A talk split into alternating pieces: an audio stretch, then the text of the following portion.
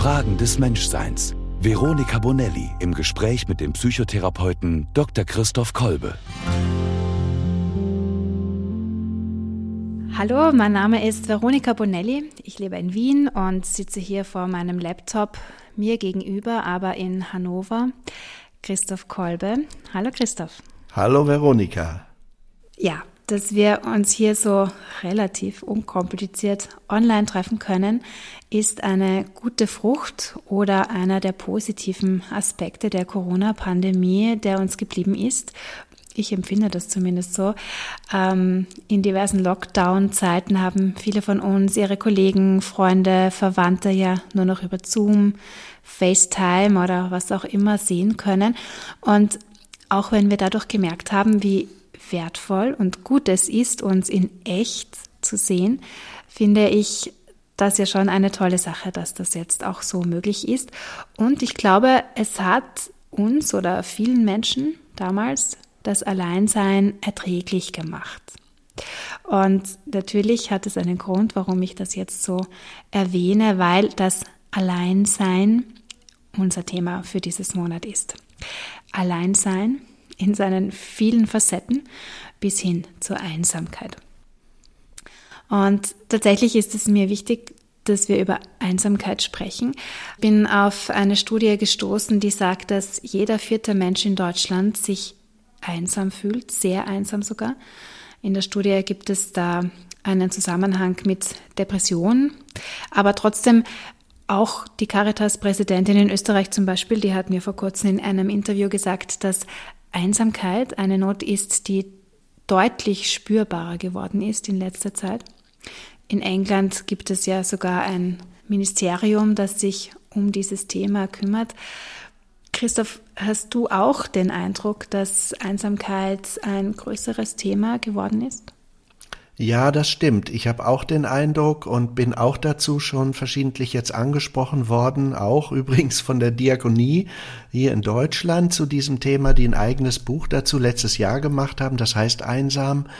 Und da hat die Astrid Giebel ein Interview mit mir auch zu dem Thema geführt. Und äh, das ist, glaube ich, ein, ein sehr zentrales, verbreitetes Thema. Und es ist gut, dass das jetzt äh, immer mehr in ins Bewusstsein einer gewissen Öffentlichkeit hineinkommt, weil es ja auch ähm, mit Scham besetzt ist und ähm, eher so im, im, im, im Verschwiegenen, im stillen Kämmerchen äh, gelebt wird, empfunden wird und man redet dann nicht so gerne mhm. drüber. Selbst wir haben uns überlegt, wollen wir eine Sendung über Einsamkeit und Einsamsein machen oder über Alleinsein machen und wir sind uns noch gar nicht sicher, was den Schwerpunkt haben wird. Wir werden es mal abwarten und sehen.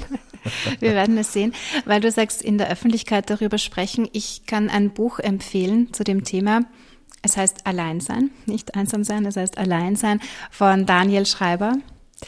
Ein, ein wirklich ganz tolles Buch. Ich habe es auch ganz schnell gelesen. Ich bin so richtig reingekippt, auch so in, in sein Schreiben, in sein Erzählen, das sehr, sehr ehrlich ist. Und er sagt, auch bestätigend zu dem, was du vorher gesagt hast, dass er findet, dass es fast ein Tabu ist, über Einsamkeit tatsächlich zu sprechen. Die Leute reden dann tatsächlich lieber über Alleinsein. Das mhm. hört sich besser an. Mhm. Und ähm, er findet so Einsamsein als beängstigend, sehr schmerzhaft, dass es eine quälende Erfahrung ist, schreibt er. Also ich glaube, es ist gut, wenn wir uns ein bisschen damit auseinandersetzen. Sollen wir gleich damit beginnen zu schauen, was ist Alleinsein und was ist Einsamsein? Ja, also das Alleinsein heißt ja zunächst mal nur, dass ich nicht verbunden bin oder in Verbindung stehe mit anderen. Dass ich für mich bin, ähm, und möglicherweise dort, wo ich bin, auch allein bin. Aber ich kann natürlich auch dieses Gefühl des Alleinseins haben, ähm, selbst wenn ich mit anderen zusammen bin, dann drückt es ein bisschen diese ähm, Unverbundenheit zu anderen aus.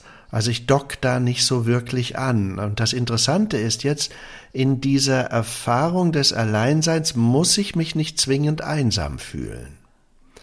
Also ich, vielleicht kann man so ausdrücken, in dem Alleinsein spüre ich mehr das Vereinzeltsein, also das für mich sein. Weil das sind ja die beiden großen Bewegungen, die uns Menschen eigen sind, das Mitsein und das Selbstsein. Und im Alleinsein ist, glaube ich, dieses Selbstsein stärker ähm, empfunden und ausgedrückt, weil wir als menschliche Wesen immer auch einzelne, vereinzelte Wesen, also Individuen sind.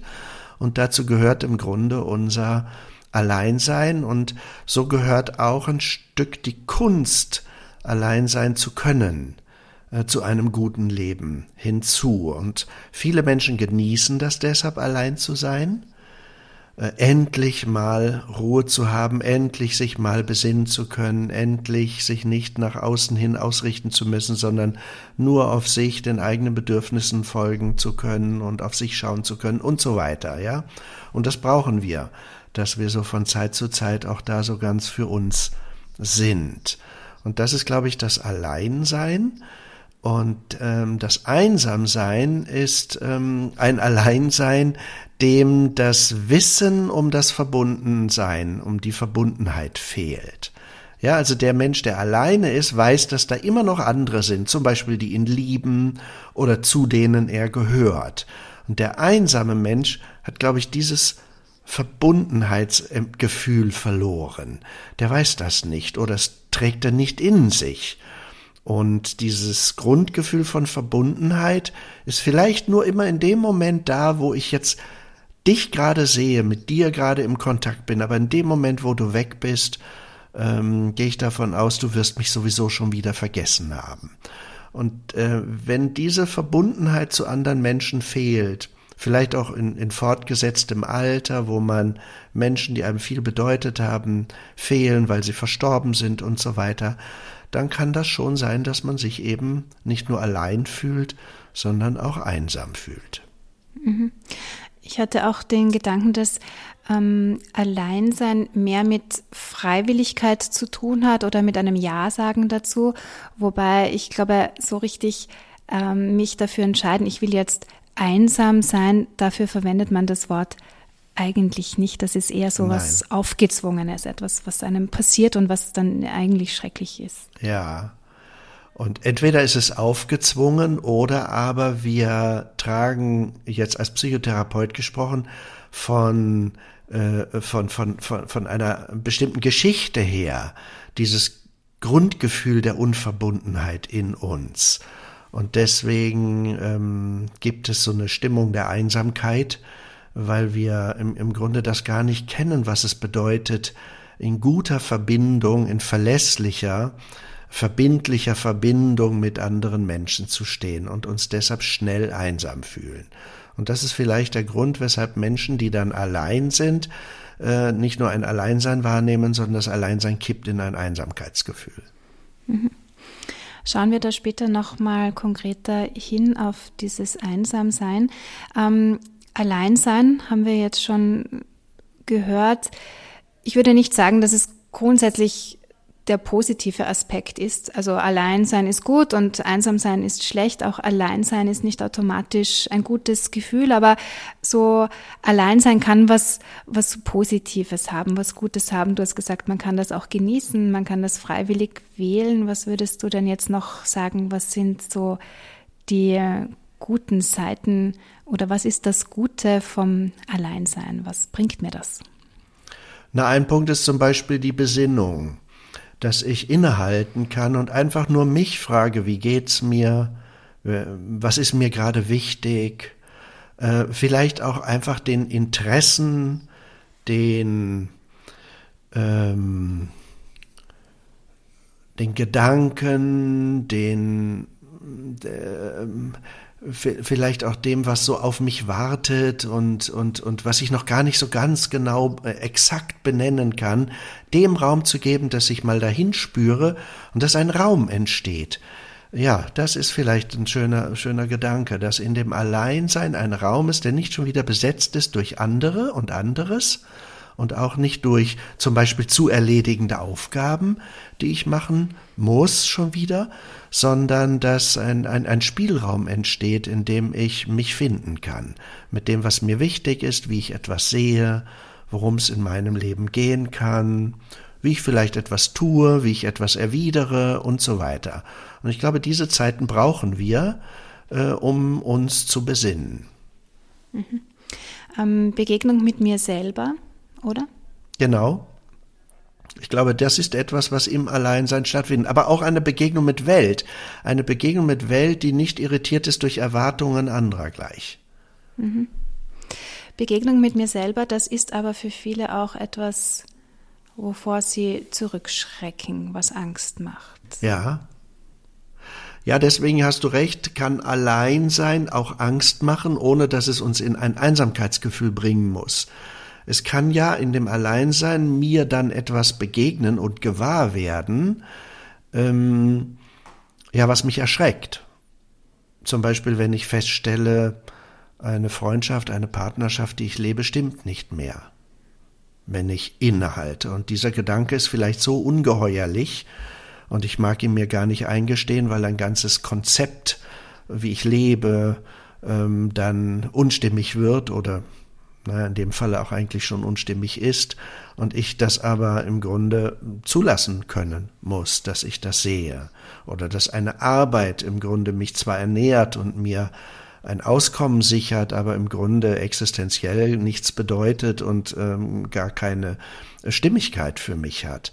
Solche Dinge sehe ich, wenn ich innehalte und ich muss die Kraft haben, dem in die Augen blicken zu können, ohne zu erschrecken. Und natürlich gibt es manchmal dies Erschrecken und da muss ich das aushalten können. Und das ist einer der Gründe, weshalb viele Menschen vor dem Alleinsein weglaufen.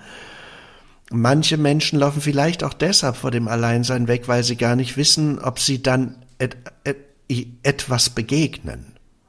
Ja, das wäre noch etwas ein anderer Gedanke. Ja, also ähm, äh, treffe ich auf etwas, was mich erfüllen wird, was schön sein wird, was mich inspiriert, was mich glücklich macht, was äh, Sinn stiftet, oder ist alles nur öde, wenn ich allein bin? Und dann kann es auch anstrengend sein, das Alleinsein auszuhalten. Ich habe schon den Eindruck, ähm, wenn ich so dem nachspüre, dass es eher mehr Menschen gibt, die sagen, puh, allein sein, da weiß ich gar nicht, was ich machen soll. Oder wenn ich nach Hause komme, drehe ich gleich einmal Radio, Fernsehen an oder Musik oder ein Podcast oder auch so die Hoffentlich Frage. unseren dann, ne? Ja, genau. so in, in Dauerschleife. Ähm, ähm, oder alleine essen gehen zum Beispiel. Oder noch ärger, alleine verreisen. Mhm. Kenne ich wenige Leute, die, die das gerne machen. Also es dürfte schon schwer sein, das Alleinsein. Ja, das, da kenne ich solche und solche. Also gerade bei diesem Letzteren, wenn du von Reisen sprichst, ich kenne auch eine ganze Reihe, die das genießen und die froh sind und das gerne tun. Aber das sind dann auch Leute, die mit sich im Reinen sind und das Alleinsein nicht als Verlust von Beziehung erleben, ähm, sondern ähm, und und und und so äh, sich sich überfordert fühlen in der Welt zu stehen, sondern dem, was auf sie zukommt, eher offen begegnen, sich gewachsen fühlen und so weiter. Also ich glaube, da gibt es ähm, da gibt es beides. Aber was du ja ansprichst äh, mit diesen Verhaltensweisen, die du so beschreibst, ist, äh, wie schnell wir uns ablenken. Äh, von dieser Begegnung mit uns selbst, wie als ob das was Gefährliches ist. Und ich glaube schon, unsere Gesellschaft bietet unglaublich viele Möglichkeiten, ähm, wie wir nicht innehalten müssen, um hinzuspüren und hinzusehen. Und deswegen ähm, können wir viele Gelegenheiten wählen, mit denen wir uns ähm, nicht nur inspirieren lassen, sondern dann auch leider ablenken. Das ist, glaube ich, die Kunst, damit äh, gut umzugehen. Mhm. Ähm, bist du gerne alleine, Christoph? Also ich bin berufsbedingt auch viel alleine, weil ich viel reise. Und wenn ich Reisen mache und berufliche Reisen mache, dann bin ich ähm, äh, ja habe hab ich einen Termin nach dem anderen und dann bin ich äh, zu den Zeiten, zu den Zeiten, wo ein Tag dann auch zu Ende geht und so weiter, wo ich dann einfach mal für mich sein kann, da bin ich ganz gerne alleine und lass das nachklingen, was ich erlebt habe, was ich gehört habe, was mich noch inspiriert oder lese dann etwas, ähm, das vielleicht etwas vertieft. Ähm, aber ich bin schon mehr ein Gemeinschaftstyp, würde ich sagen. Also ich mag das schon ganz gerne, mit anderen zusammen zu sein und zu reden, zu diskutieren und äh, ja, etwas gemeinsam zu erleben. Und du? Bist du denn gerne alleine? ähm, wie so oft bei solchen Fragen geht es mir tatsächlich ähnlich wie dir. Ich bin schon gerne auch alleine. Ich genieße es auch manches Mal, ähm, die Wohnung zum Beispiel nur für mich zu haben, für so einen Abend einfach nur selbst entscheiden zu können, was, was mag ich jetzt machen, auch wenn es ja eh mit meinem Partner ist und, und das ist, ist ja gut so. Aber das finde ich schon ganz gut, auch oder mal die Stille zu lassen und ähm, das brauche ich schon auch zwischendurch. Aber ja, ich, ich bin schon auch gerne äh, mit anderen und habe den Kontakt und den Austausch. Ich bin zum Beispiel kein so ein Fan von Homeoffice. Ich arbeite lieber mit anderen von Angesicht zu Angesicht. Mhm. Gerne zum Beispiel. Mhm. Ähm, aber und also und ich merke schon auch, dass es aber auch manchmal schwierig ist. Das, also ich kenne das schon auch, dann mir zu denken, was mache ich denn jetzt? Oder drehe ich nicht doch lieber was auf? Oder ähm, halte ich es aus, auch mal so Langeweile zum Beispiel im Raum zu lassen und mal dieses Nix tun, oder? Mhm. Mhm. Das finde ich jetzt tatsächlich, das hört sich immer gut an, aber das ist gar nicht so leicht, finde ich. Eine halbe Stunde nur zu sitzen und gar nichts zu machen und auch nicht zu grübeln oder so. Ja, ich kenne das in meinen Urlaubszeiten manchmal, ja, da und äh, da genieße ich das, wenn ich dann weiß, ich sitze ne, vorm Kamin und gucke einfach nur in die in die Flamme und merke dann, jetzt ist schon wieder eine halbe Stunde vergangen oder dann ist schon wieder eine halbe Stunde vergangen. Ähm, und muss mich manchmal dann sogar richtig loseisen. Aber ich kenne das auch. Vor allen Dingen die, die Kunst ist ja, dass man dann nicht einfach irgendwas tut, weil man es tun sollte, sondern sehr bewusst das mal aushält und so sagt, ich, und sagt, ich halt mal inne und spür mal dem nach, was denn da noch da ist. Also wir leben ja gerade in einer unglaublichen Getriebenheit von Aufgaben und Projekten. Und das sind äußere äh, Projekte, und Aufgaben, die uns treiben, aber ich glaube, es gibt auch so einen inneren Antreiber, der sagt, jetzt könntest du die wenige Zeit noch dafür nützen und dafür nützen und dafür nützen. Und am Schluss ähm, kriege ich dann immer so ein, ein, ein ähm, ja, so ein leicht aggressives Gefühl, äh, so eine Missstimmung, mit der das endet, weil ich gemerkt habe, es war nicht das Richtige. Ich hätte die Zeit nehmen sollen, um, und wenn es nur zum Sitzen ist und und es passiert gar nichts Gewaltiges ansonsten, ja. Äh, einfach mal zur Besinnung nutzen oder zum Ausspannen nutzen. Mhm. Ähm, was ich auch gemerkt habe im Laufe der Zeit ist, ähm, es gibt ja die These, dass wenn ich nicht gut mit mir alleine sein kann, kann ich auch kein guter Partner oder keine gute Partnerin, keine gute Freundin sein. Also ich muss es schon auch mit mir aushalten können, mhm. ähm, damit ich gut, da kommen wir wieder zu unserem allerersten Thema, nämlich Begegnung, damit ich gut in Begegnung mit jemandem gehen kann, mhm. ähm, muss ich das auch erstmal mit mir können, weil ich mir sonst alles vom anderen hole. Also in einer Partnerschaft merkt man das ja, glaube ich, recht schnell, ähm, wenn ich ähm, nicht gut für mich da sein kann, wenn ich meine Bedürfnisse gar nicht spüre und immer nur die Erwartung habe, der andere muss das spüren und der muss das für mich machen, dann ähm, kommt so eine Schieflage. Und ich glaube, das hat auch was mit diesem Alleinsein zu tun, mit dem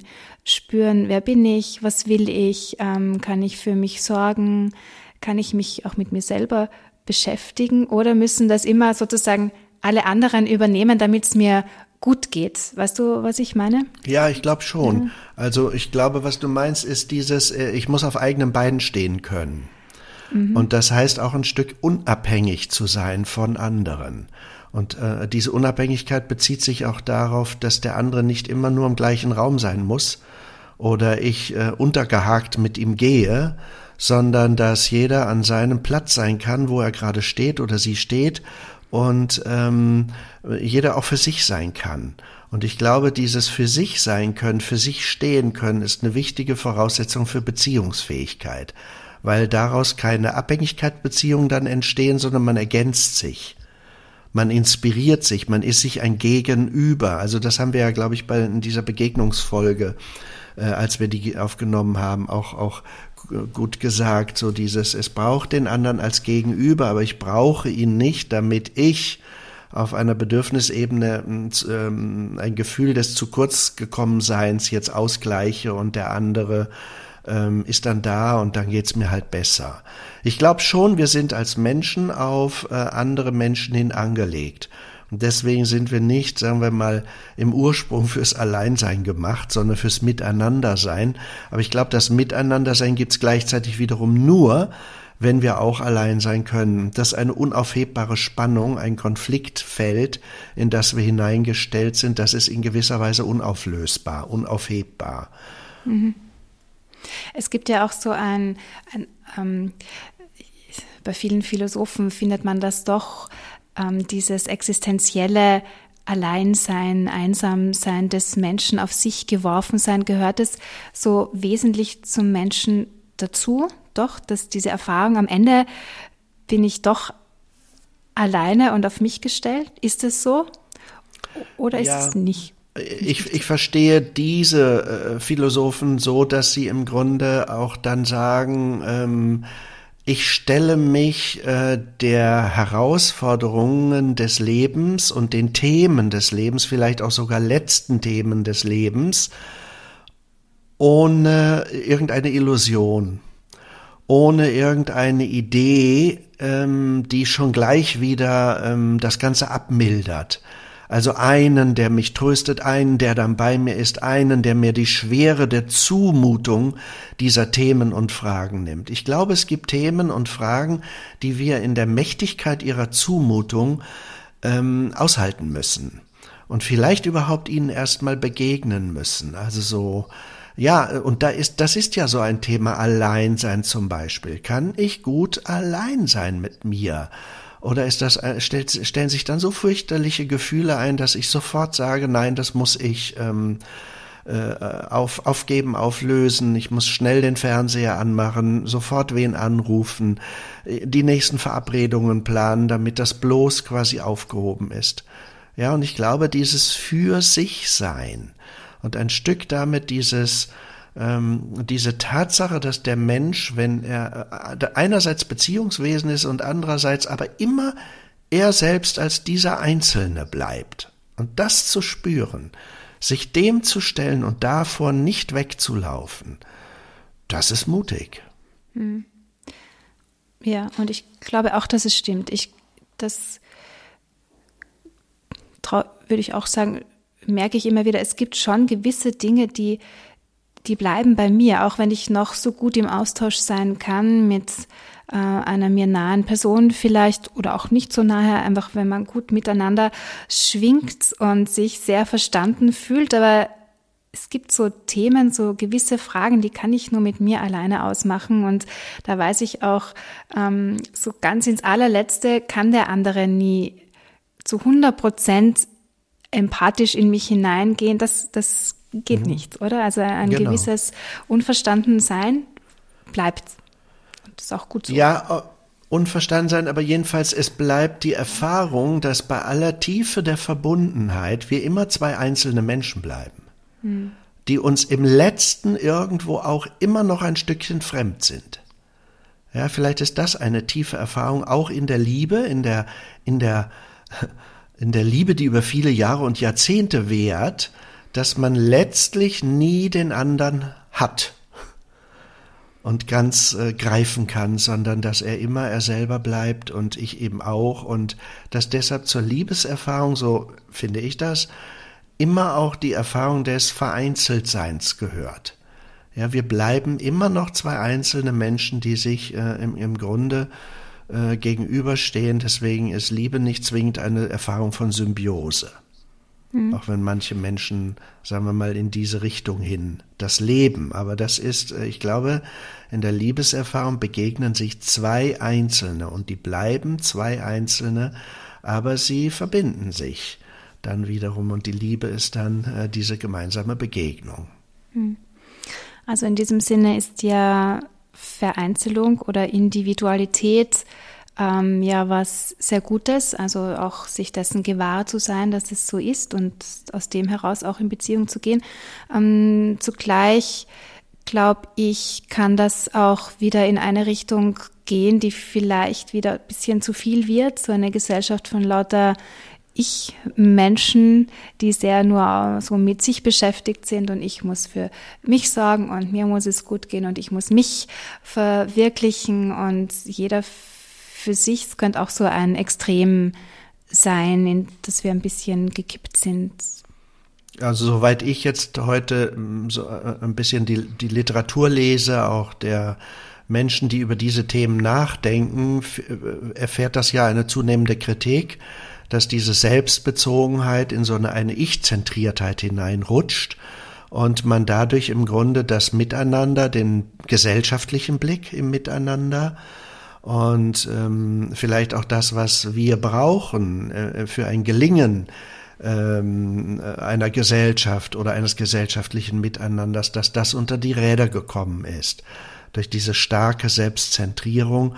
Und ich kann mir es jetzt nur so erklären, dass, ähm, also wenn man es ein wenig in, in, in, in einen geschichtlichen Zusammenhang einbettet, vielleicht diese Akzentuierung des Individuellen eine Antwort war auf eine ähm, zu starke Vergesellschaftung des Menschen, also dass er zu stark in einer bestimmten Weise erzogen wurde, ähm, ja, ein, ein, ein, ein guter Bürger zu sein oder in, in gewisser Weise sich moralisch äh, korrekt zu verhalten.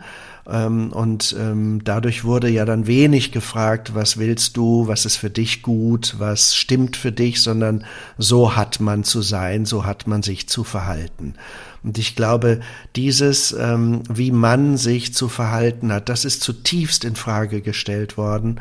Und ähm, das haben die Existenzphilosophen als, als zentrales Thema entdeckt. In den 68er Jahren ist diese Frage ja ganz radikal gestellt worden. Wer sagt denn das? Wer gibt denn das vor, was richtig sei? Sondern das ist doch alles eine Frage der individuellen Ausgestaltung des einzelnen Menschen.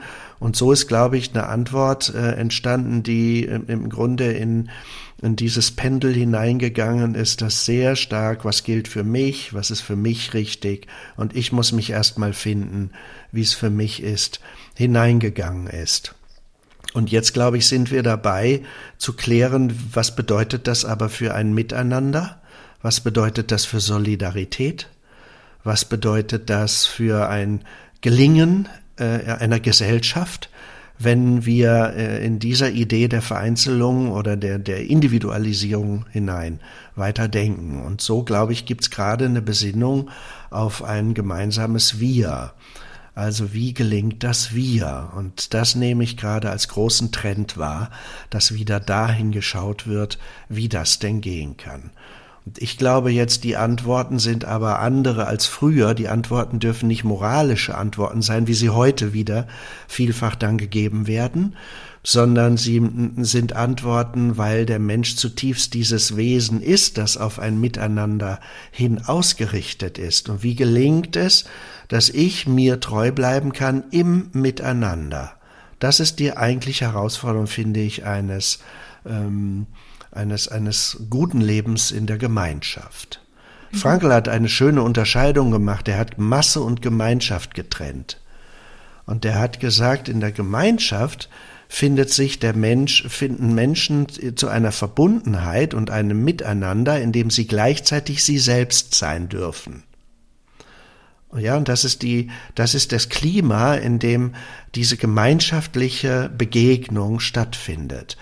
Masse wiederum ist ein Ort, in dem ich mich der Vorgabe eines Führers oder eines Diktators oder jemandem, der ähm, ein, ein, eine Richtung vorgibt, zu fügen habe und unterzuordnen habe. Deswegen will die Masse nicht den Einzelnen, deswegen ist die Masse apersonal. Und der Gemeinschaft geht es darum, dass jeder in seiner Personalität maximal zum Zuge kommt. Mhm. Ich muss da tatsächlich an dieses biblische Liebe deinen Nächsten wie dich selbst denken. Das ist glaube ich, ja eigentlich ein sehr guter Rat, nämlich das mit Liebe auch zu verbinden. Aber ich mich selber und den nächsten, also immer eine, das eine geht nicht ohne das andere. Und mhm. da merkt man schon wieder, es, ähm, es geht nur irgendwie in der Mitte. Wir müssen da einen guten Mittelweg finden und beides ist notwendig. Nur das eine geht nicht und das eine ohne das andere auch nicht. Ich habe noch eine andere schöne Übersetzung dieses biblischen Gebotes ähm, äh, einmal, einmal gehört und da, da hieß es, Liebe, ähm, du sollst, na, Entschuldigung, wie hast du eben gesagt? Das biblische Gebot? Ich glaube, ich habe gesagt, liebe deine Nächsten wie dich selbst. Oder? Ja, genau. Ich habe noch mal eine andere Übersetzung gehört, die ich auch sehr treffend fand, äh, die, die deinen Gedanken noch mal etwas anders aufnimmt und die hieß, liebe deinen Nächsten, er ist wie du. Mhm. Mhm. Ja, und wo im Grunde deutlich wird, auch ihn treibt das um, was mich umtreibt und deswegen äh, sind wir gar nicht Fremde, sondern äh, es geht uns um das Gleiche und äh, wir haben uns miteinander äh, gut im Blick zu haben, weil im anderen immer auch das ist, was auch für mich wesentlich ist und bedeutungsvoll ist. Ja.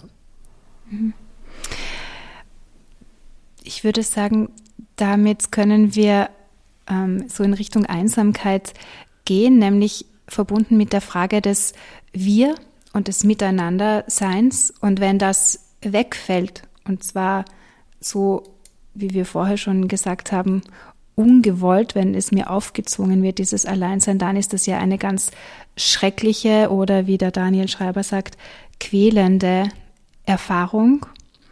Ähm, vielleicht wollen wir da mal ein bisschen hinschauen. Also wenn der Mensch Beziehungswesen tatsächlich ist, wie du es auch schon gesagt hast, eben beides. ähm, ähm, aber da muss das Einsamsein ja wirklich eines von den ganz schlimmsten Dingen im Leben sein. Also mir fällt zum Beispiel auch ein, es gibt ähm, schlimme Dinge, die ich erleben kann, aber wenn jemand mit mir da ist, dann wird's dann ist es leichter zu tragen und leichter mhm. auszuhalten. Aber wenn ich was ganz Schlimmes erlebe und auch noch alleine damit bin, äh, erzwungenermaßen, weil irgendwie einfach keiner da ist, dann ist das noch einmal, noch mal schlimmer. Also Einsamkeit, ist das so die schlimmste Not, die man haben kann als Mensch? Ja, also ich würde, ich, es fällt mir schwer, jetzt Nöte zu klassifizieren, äh, was ist die schlimmste. Aber ich glaube, es ist ein tiefer Schmerz. Es ist nicht nur eine Leere, ein Nichts.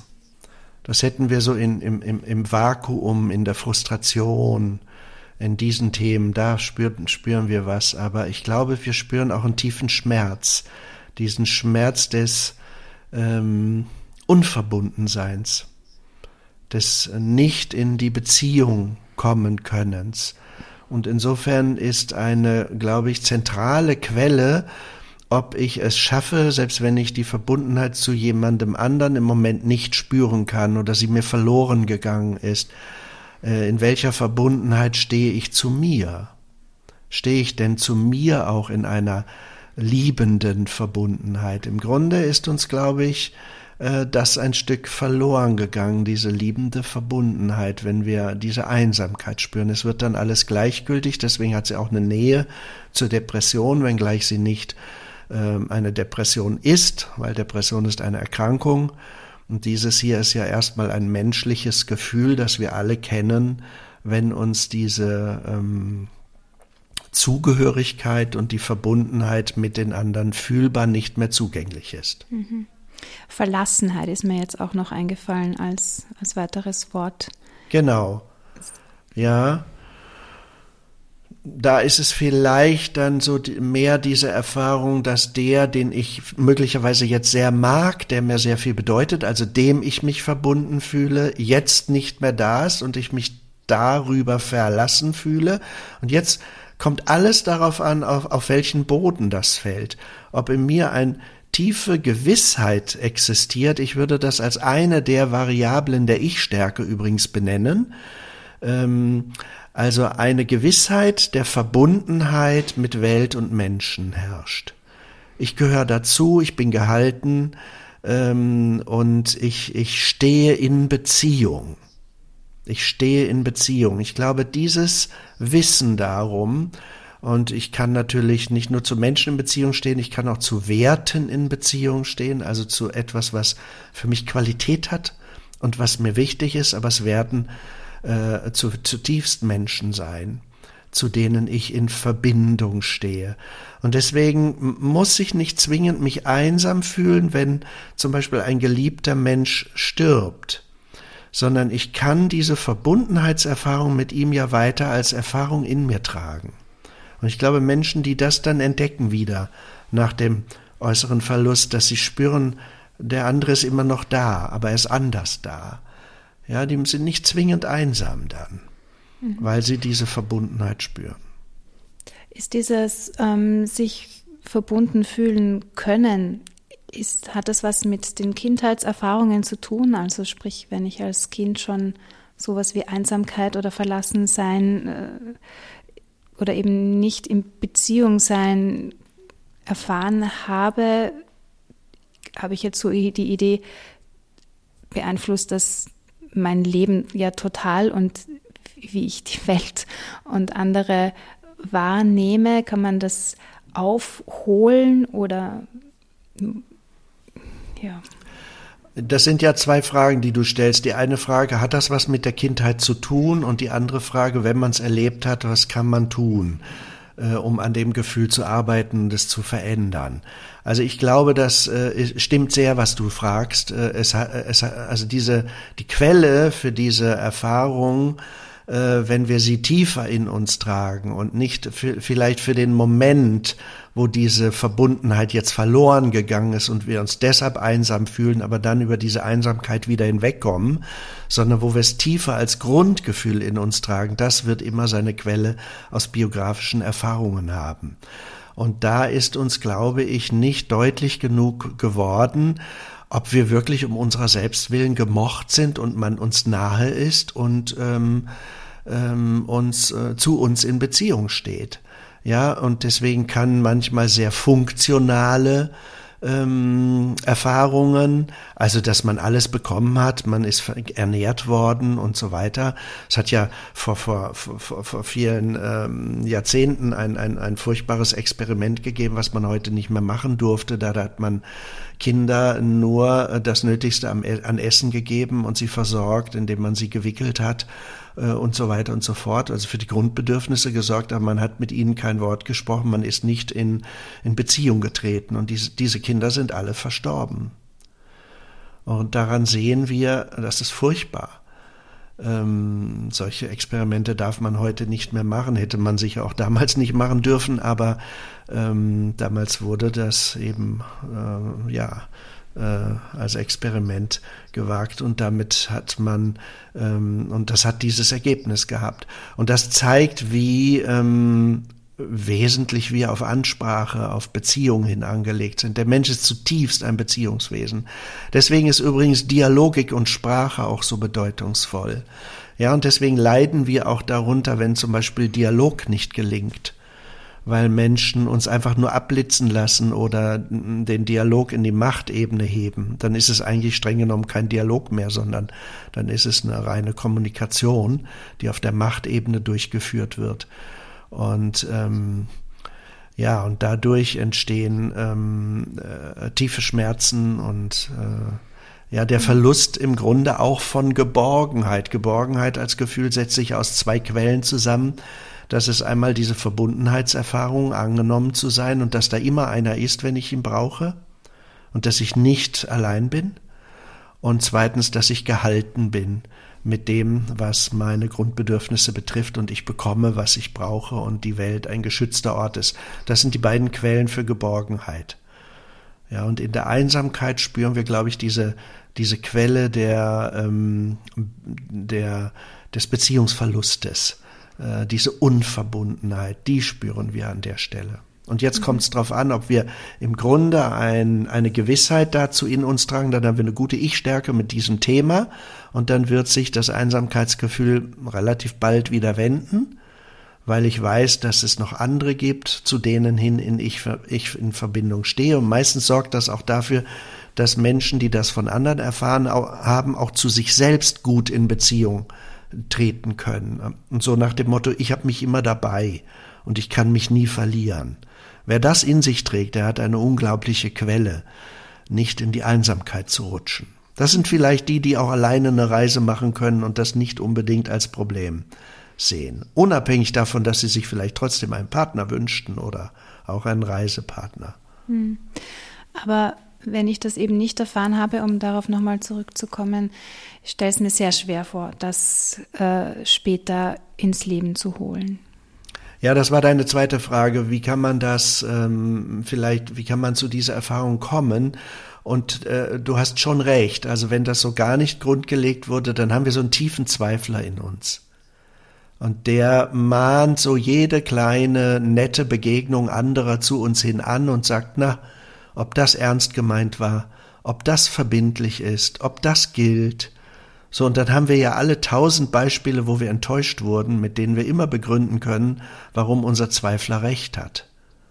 Ja, und im Grunde müssen wir ein Vertrauen wagen und lernen, uns neu auf dieses echte Miteinander, das gilt und das auch mir gilt und das auch gilt, wenn wir uns gerade nicht sehen, das morgen immer noch trägt und verbindlich ist und immer noch trägt, auch wenn wir nicht miteinander im unmittelbaren Kontakt sind, auf das müssen wir vertrauen. Und deswegen ist, glaube ich, der Mensch, der auch Einsamkeitserfahrung in sich trägt, einer, der besonders in der, in dem Vertrauen auf die Verbundenheit hin herausgefordert ist. Mhm. Ähm, wenn wir so einen Zweifler in uns tragen, dann haben wir es ja doppelt und dreifach schwer, denke ich mir, weil ich ähm, habe auch so die Idee, um auch aus so momentanen Einsamkeitserfahrungen, wie du sie vorher auch geschildert hast, wieder rauszukommen. Da braucht es ja auch ein Stück Entscheidung von mir selber, oder? Also entweder zum Beispiel bewusst auf andere zugehen und mir wieder eine Erfahrung von Verbundenheit zu holen, also nur dann zu Hause zu sitzen und zu warten, dass irgendwer kommt und mich rettet, funktioniert meistens nichts. Oder das andere ist, ich muss mich auch ein bisschen zeigen, ich muss was von mir preisgeben, damit Begegnung entsteht. Wir müssen das beide machen, damit wir diese ähm, Verbundenheits- und ja, diese Verbundenheitserfahrung machen können. Das heißt, ich muss da ein Stück, einen Schritt machen. Mhm. Oder? Und wenn dann auch noch der Zweifler da kommt und mir immer sagt, nein, nein, mach das lieber nicht, weil du wirst eh nur wieder was Schlechtes erfahren, dann habe ich es da schon doppelt schwer. Mhm. Ja, ich glaube, da hast du sehr recht. Also es ist ähm, äh, äh, die Schwierigkeit besteht darin, dass die Erfahrung der Einsamkeit ähm, einerseits in diesem Unverbundenheitsgefühl besteht und ich dann eine Erwartungshaltung entwickle und sage, der andere soll sich mir jetzt so als verlässlich zeigen, dass ich wieder glauben kann, dass wir äh, äh, Gemeinschaftswesen sind, dass er mich mag, dass wir zusammengehören und so weiter und so fort, ja. Und dann schieben wir quasi die Beweiskraft, dass es äh, diese Beziehung doch gibt zwischen uns zum anderen hin und der soll dann äh, diese Beziehung stiften. Und so wird das meistens nichts. Ja, und deswegen ist man herausgefordert, äh, im Grunde diesen eigenen Zweifler zu überwinden und ähm, selber zum Beispiel dieser Beziehung auch Ausdruck zu geben. Also ich glaube, es ist eine, eine große Quelle, dass wir anderen mitteilen, dass, dass sie uns etwas bedeuten, dass wir uns freuen, dass wir uns gerade begegnet sind dass das für mich etwas ganz Verbindliches ist, dich kennengelernt zu haben und dich jetzt als ein Freund, eine Freundin zu haben und so weiter. Und vielleicht sollten wir uns das häufiger sagen, damit das, äh, ähm, ja, damit wir über, damit wir um diese Gültigkeit wissen. Ich glaube jedenfalls, der Mensch, der das nicht so sehr als Gewissheit in sich trägt, der braucht das, dass ihm das gesagt wird, aber ich glaube, er sollte auch selber sich bemühen, äh, das zum Ausdruck zu bringen und sich mit seinen auch Verbundenheitswünschen zu zeigen. Ja, und das ist dann in der Therapie oft ein kritischer Punkt, weil diese Patienten und Patientinnen dann in der Regel immer davon erzählen, dass sie dann wieder enttäuscht wurden und dass sie es doch gewagt hätten und so weiter und so fort, ja. Und da muss man auch ein bisschen im Einzelfall was einstecken können, wenn es vielleicht nicht sofort klappt. Aber ich glaube nicht, dass die Welt so ausgestattet ist, dass jeder nur an sich selbst denkt und ähm, äh, wir uns untereinander egal sind. Ja, mhm. der Mensch ist des Menschen Wolf, ist so eine Redewendung, die ich nicht teile. Also ich glaube schon, dass es da auch ein tiefes, ähm, tiefe Erfahrung von Verbundenheit und Wissen um Verbundenheit und Sehnsucht nach Verbundenheit gibt, nach der wir alle streben. Mhm. Es gibt ja da auch recht coole Aktionen zu dem Thema oder Initiativen.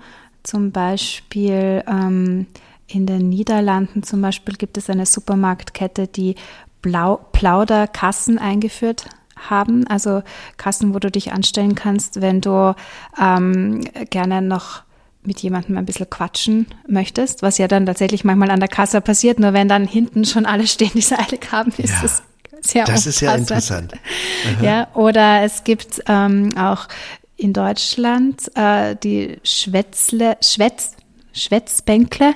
In Österreich gibt es auch, da heißt es Plauderbankerl oder eben auch so eine Initiative von der Caritas, äh, das Plaudernetz. Da kannst du dich melden, wenn du ein bisschen Zeit hast und ja. gerne für wen anderen da sein möchtest.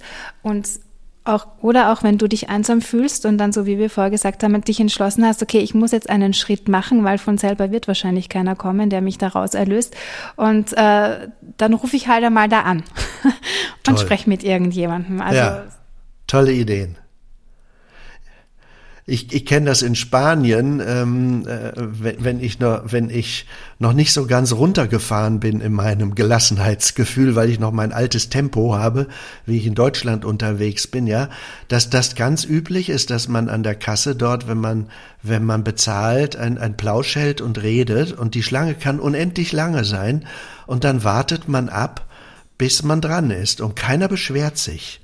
Und das finde ich immer ein äh, Phänomen. Aber ähm, ja, es hat, glaube ich, viel ja. mit dem zu tun, was du gerade besprichst, dass man sich da begegnet, dass man sich die Zeit nimmt und dass man äh, das sehr ernst meint, dann äh, ja gerade diesen ähm, ja diesen Plausch zu Ende zu führen. Ich glaube, das ist ja die große Gefahr bei all dem Guten, was Social Media auch hat. Also ich bin ja nicht eine, die sagt, das ist nur schlecht. Oder auch eben dieses Online, das wir jetzt mit Zoom, wie ich es am Beginn gesagt habe, das war ja nicht nur um eine nette Einleitung zu haben. Das finde ich ja wirklich toll. Dass wir jetzt über Zoom miteinander sprechen können, Aha. ist toll und äh, dass man diese Möglichkeit jetzt vermehrt hat. Also das finde ich alles gut. Zugleich, glaube ich, ist es gerade auch für ältere Menschen, aber nicht nur. Ich mag das selber auch gerne, mal an der Kasse mit jemandem zu sprechen. Aber wenn du eh schon weniger Kontakte hast und dann in die Apotheke gehst, um dir dann verschriebenes Medikament zu holen und mit der Apothekerin einfach noch kurz ein bisschen sprechen kannst oder mit der Nachbarin. Und wenn wir alles online, online machen und ja. das alles wegfällt, dann geht was Wesentliches verloren in unserer Gesellschaft. Ja, ich glaube, es wird sehr viel ärmer dann. Aha. Und insofern ist, glaube ich, die Beziehung zu pflegen und das Miteinander zu pflegen und auch Kulturen zu haben, wie man das Miteinander pflegt, ich glaube, was sehr Entscheidendes. Ja, und das beugt der Einsamkeit vor dass wir achtsam miteinander umgehen, auch uns, uns die Wertschätzung ausdrücken, aber vielleicht einfach auch dieses, es ist schön, dass wir uns jetzt begegnet sind und dass wir jetzt hier zum Beispiel beide miteinander dieses Gespräch führen konnten und durften, mhm. ist ja auch ein Stück Verbundenheitserfahrung und Gemeinschaftserfahrung, Begegnungserfahrung und nicht nur sachlicher Austausch irgendwelcher Fakten. Mhm. Es sind oft auch so Kleinigkeiten, finde ich. Das habe ich zum Beispiel äh, von den Amerikanern gelernt. Ähm, war da mal in LA und in einem Museum und dann kam eine wildfremde Frau auf mich zu und hat mir gesagt, dass sie meinen Rock so hübsch findet.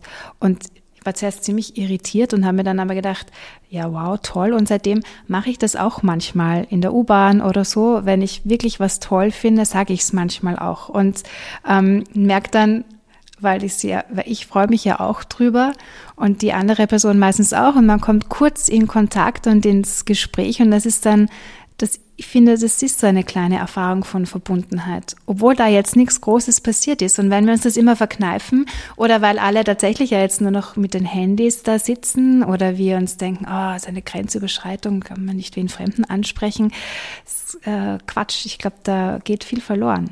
Ja, ja, Genau, ich habe mal bin in den USA mal bei einem Essen von der Kellnerin gefragt worden, how are you? Und das ist ja die Standardfrage, die man dort so überall stellt, ne? Und dann habe ich gedacht, da muss ich nicht antworten, weil das ist ja eh eine Floskel. Und dann war sie sehr empört, als ich nicht antwortete.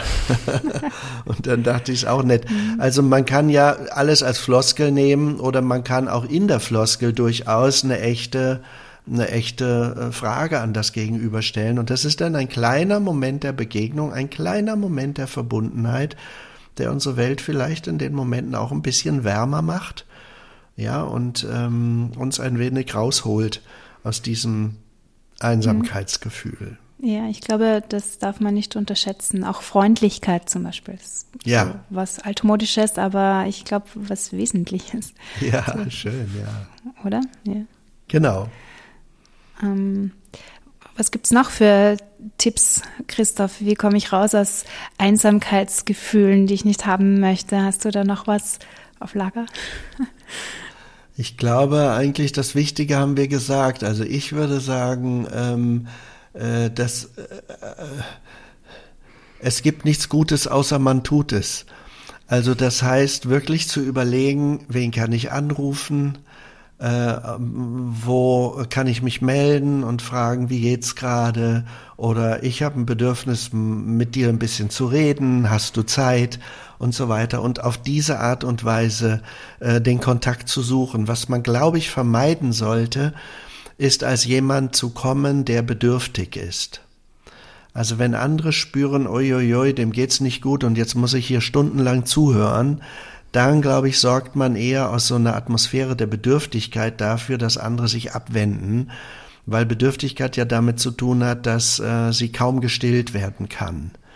Ja, und deswegen sollte man, glaube ich, mit seinem Bedürfnis nach Verbundenheit und Gemeinschaft und Miteinander sein, damit sollte man dann sehr achtsam umgehen und den anderen gut im Blick haben, ihn zu sehen, dass er nicht überfordert ist in seiner Alltagsgestaltung, weil der hat ja auch ähm, zu tun, was er zu tun hat. Ja, und insofern ist es dann oft, wenn er sagt, jetzt muss ich weiter, kein böser Wille und kein Ausdruck von Unverbundenheit, sondern von begrenzten Ressourcen. Und äh, dass Menschen das nicht übel nehmen, sondern einfach verstehen und das aber, was dann miteinander erlebt wurde und ausgetauscht wurde, schätzen und ähm, wirklich ankern also in, in, in, in eine Erfahrung hineinmünzen. Hier habe ich gerade etwas bekommen, das hat mir gut getan. Wir haben, wir, wir, ja, wir sind uns begegnet. Ich bin nicht nur alleine auf der Welt. Und das ein Stück zu pflegen und zu halten und nicht gleich wieder von diesem Einsamkeitsgefühl in ein, äh, dass das in ein Loch hineinkommt, wo das unten durchfällt und dann ist es wieder weg. Ja, das ist eine große Gefahr dieses Gefühls, dass uns alles, was im, im Alltag an einzelnen Momenten da ist, das raubt. Wie ein Sieb, das ein zu großes Loch hat und durch das fällt alles durch. Und da müssen wir aufpassen, dass wir das gut halten, vielleicht auch meditieren und damit auch ein Stück achtsam umgehen. Und dann würde ich sagen, ist der zweite große Gedanke, gehe ich, äh, bin ich mir nahe, begegne ich mir, bin ich mir ein guter Freund, eine gute Freundin? Ich glaube, dieser Gedanke ist entscheidend. Die Selbstbeziehung entscheidet am Schluss auch darüber, wie wir in der Welt stehen. Und deswegen glaube ich, ich kann in der Weise, wie ich mich ernst nehme und anfange, mich zu mögen, ähm, dafür zu sorgen, dass ich mir Gutes tue äh, und so weiter, da kann ich ganz viel äh, tun, dann bin ich schon mal mit mir nicht mehr alleine. Dann habe ich mich. Ja, und solche Menschen sind sympathisch für andere Menschen, weil man das Gefühl hat, oi, die, der mag sich und jetzt geht er, aber nicht in dieser selbstüberheblichen Weise, sondern einer ganz natürlichen Weise und jetzt geht er auf andere Menschen zu. Und das hat dann, glaube ich, eine Ausstrahlung und so stiftet sich Verbundenheit und Gemeinschaft. Mhm. Also das, was ich mir denke, das wäre schön, wenn das wer anderer für mich machen würde, es für mich selber machen und es für andere auch machen oder so. Ja, Dieses, wäre so eine Idee. Da könnte man mal anfangen. So, mhm. Bevor man wartet, dass wer anderer macht, mache ich selber und schaue, was dann passiert. So. Genau. Ich habe vor kurzem gesprochen mit Alexander Batjani, der ein Schüler ist von Elisabeth Lukas, die eine sehr bekannte Schülerin von Viktor Frankl wieder ist. Und die haben ein Buch geschrieben, wo sie auch ähm, sagen, dass man das, was man sich von der Welt wünscht oder wo man sich wünscht, das sollte es mehr geben in der Welt, ähm, da ist man gerufen, eben genau das selber reinzulegen und zu schauen, was zurückhalt sozusagen. Und meistens ist es so, dass mhm. man ja selber dann die Erfahrung macht. Das ist ja, glaube ich, auch in helfenden Berufen so. Oder wenn man, auch ein Tipp vielleicht gegen Einsamkeit, äh, was ehrenamtlich zu machen. Also nichts im Sinne von sich verausgaben und Helfersyndrom, aber zu schauen, ja, kann ich woanders was geben? Kenne ich auch. Ich habe Praktikum in der Seelsorge gemacht, habe ich hier ja auch schon mal erzählt und bin oft so bereichert wieder gegangen. Ähm, dass ich wirklich sagen kann, ich glaube, das ist äh, was Gutes. Wem anderen zuhören, meistens kommt dann was Gegenseitiges dabei raus. Ja, genau. Deswegen glaube ich, helfen auch Aufgaben, ja, dass man sich einfach investiert für etwas. Dass man sagt, egal äh, wie es mir jetzt gerade geht, ich mache mich auf den Weg, da hat jemand eine Not, da hat jemand ein Anliegen und ich gebe mich rein. Und über diese Erfahrung heraus macht man dann auf einmal Beziehungserfahrung, gehört dazu und spürt, jetzt stehe ich gar nicht mehr so alleine in der Welt, sondern ich habe Aufgaben und ich gehöre dazu. Mhm. Also sich zu investieren, das ist, glaube ich, ein Geheimnis des Lebens. Nicht, nicht zu warten, bis man bekommt, sondern sich zu investieren und dann werden wir immer beschenkt mit dem, was aus diesem Investment heraus äh, automatisch auf uns zurückkommt. Und das ohne Kalkül. Also lieber einfach reingeben, wenn man hat. So haben, haben mich meine Eltern das gelehrt. Mein Vater hat das oft gesagt. Ja, der hat gesagt, wenn ich manchmal gesagt habe, soll ich das für mich behalten, hat er gesagt, gib.